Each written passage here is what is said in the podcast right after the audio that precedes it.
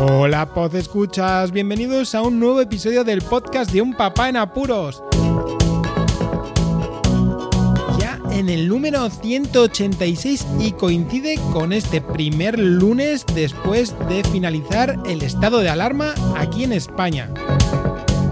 Pero yo no voy a quitar del logo el coronavirus hasta que estemos todos fuera de peligro. ¡Comenzamos! La anécdota de la semana. La anécdota de la semana ha sido muy curiosa. A mediados de la semana pasada, nuestros pequeños, nuestros mellizos, llegaron a casa con sendos gorritos de haber celebrado su cumpleaños y además unos regalos de sus compañeros de clase que eran unos dibujos como felicitación de cumpleaños. Nosotros en casa nos hemos quedado, pues ya veis, ¿no? sorprendidos como poco, ya que siempre, tanto en las guarderías, perdón, en la escuela infantil que estuvieron los pequeños en Granada, como el mayor que también estuvo aquí en León en otra escuela infantil, siempre han celebrado su cumpleaños en su día. Así que, por si acaso, advertimos con una nota a la escuela infantil que nuestros hijos celebraban su cumpleaños el día 31. La sorpresa fue cuando recibimos de vuelta la nota con la explicación de la escuela infantil. Nos dijeron que sí, que ya sabían perfectamente que su cumpleaños era el día 31, pero que ellos celebran el cumpleaños de los niños que cumplen ese mismo mes a principios del mismo. Sí, nosotros también nos quedamos bastante sorprendidos y bueno, tengo aún que hablar con otros papás que llevan a sus hijos a la misma escuela infantil. Un saludo Carlos y Esther, si me estáis escuchando. Y bueno, nos ha sorprendido mucho porque claro, nosotros también tenemos la experiencia del hijo mayor que también ha ido a escuela infantil aquí en León y nunca hemos tenido noticia de estas acumulaciones ¿no? de los cumpleaños a principios de mes de todos los niños que cumplen ese mismo mes y nuestros pequeños ya tienen también una experiencia en otra escuela infantil y allí tampoco se han celebrado nunca los cumpleaños todos juntos. Así que bueno, más sorpresas que nos dan en esta escuela infantil.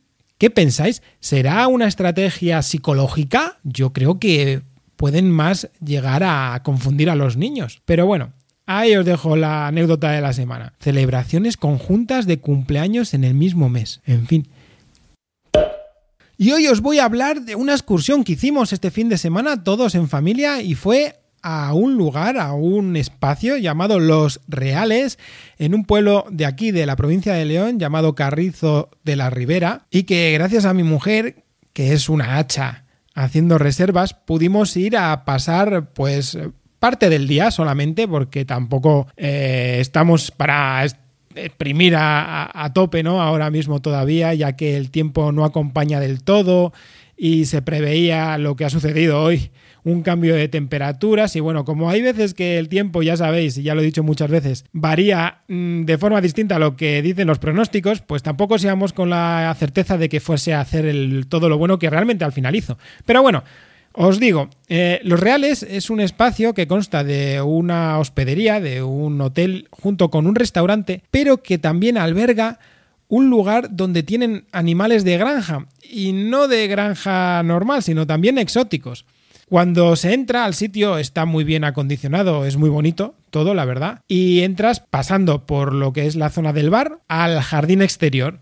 Y el jardín exterior tiene una primera zona donde se encuentran las mesitas, ¿no? Para estar y tomar lo que se pueda. Y además poder dejar a los niños en libertad, porque está todo completamente vallado. Y no, no. Las vallas están muy bien puestas y no van a saltar ninguno de los niños. Incluso hay un puente que cruza dos eh, dársenas chiquititas, dos lagos pequeños donde hay también otros animales que ahora os comentaré. Y ese, ese puente de piedra precioso también tiene una altura perfecta para poder dejar a los niños y que no suceda nada.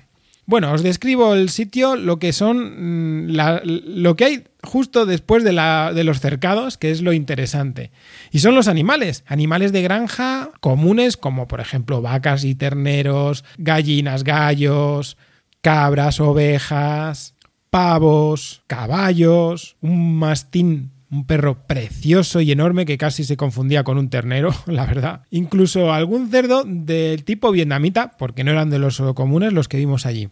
Pero es que además tienen alpacas, tienen en los lagos esos que os he comentado cisnes, variedades de patos, tortugas, peces. Había también rondando esas, esas lagunas un par de, cabritillas o de ovejas. La verdad es que no pude distinguirlas muy pequeñitas, o sea, yo qué sé, tendrían dos meses una cosa así, muy curiosas. Y, y, también, aparte de eso, había canguros. Y claro, fueron la atracción, porque ver unos canguros aquí en León es súper curioso. Además, había un canguro que tenía una cría en la marsupia, en la bolsa, ¿no?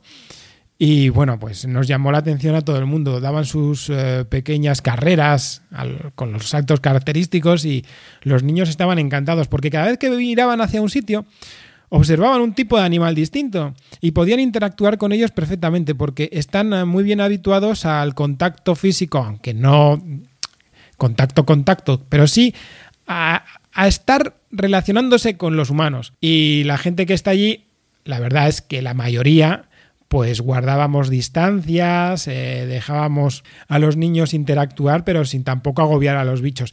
Y como los animales estaban tan bien vallados, pues ellos en cuanto se veían agobiados o pasaban, pues hasta luego Lucas y, me voy para el otro lado.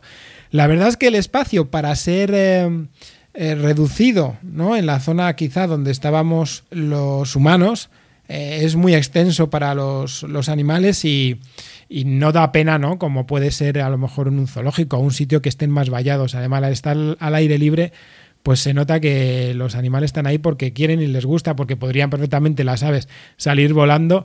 Bueno, los, los otros animales que están cercados, la verdad es que tienen pero un buen espacio, ¿eh? No, no es normal el espacio que tienen para poder trotar y, y estar a su libre albedrío allí en, ese, en ese lugar llamado Los Reales. No puedo más que aconsejarlo, sobre todo porque, claro, fijaos que nosotros vamos con dos mellizos pequeños de dos años y el mayor de diez, y todos se lo pasaron en grande.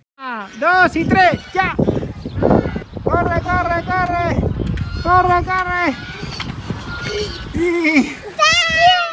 Además, si podéis reservar para comer, reservad. Desde días antes, ¿eh? Reservad. Está muy bien la carta, comes perfectamente, parece que te van a inflar y al final, pues no. Comes y estás harto, pero no empachado. Y para los niños lo mismo, hay menú infantil y genial, la verdad es que genial. Además está dentro de lo que es un paraje, en la zona esta de Carrizo de la Ribera y Cimanes del Tejar, son sitios muy bonitos donde eh, animo también a encontrar rutas para poder andar, pasear y conocer más la zona, que, en realidad este turismo interior aquí, en esta zona leonesa, es una pasada, como en todas las de Castilla y León, lo que pasa que es muy desconocido. Os dejo este, este el viaje que hicimos a, a Carrizo de la Ribera, a Los Reales, donde compartimos la experiencia de estar en contacto con animales, que los niños se lo pasaron genial, tranquilidad para nosotros los padres y además buena comida. ¿Qué más podemos pedir? Nada más, como siempre, os animo a que compartáis este podcast, ya que seguro que facilita un montón a algunas personas a salir con los pequeños y los mayores también. Pero dejarnos a los papás un poco de espacio, ¿eh? Que lo necesitamos también. Suscribíos si no estáis suscritos. Muchísimas gracias por escucharme. Un saludo y hasta luego. Podéis contactar con un papá en apuros mediante el correo electrónico abierto las 24 horas del día, unpapaenapuros@rauldelapuente.com. También podéis seguir las cuentas de Twitter y Facebook oficiales, arroba unpapaenapuros. Estamos en todas las plataformas de podcasting y para que incluyáis el programa en vuestro gestor de podcast favorito podéis utilizar la dirección corta bit.ly barra para que no os preocupéis, toda la información sobre el podcast se encuentra en unpapanapuros.rauldelapuente.com y también en las notas de cada episodio. Por cierto, no os olvidéis de dejar una reseña en iTunes, dar un me gusta en iBox y compartir cada episodio en las redes sociales. Así nuestro podcast será más visible y llegará a más gente. Muchas gracias, Poz Escuchas.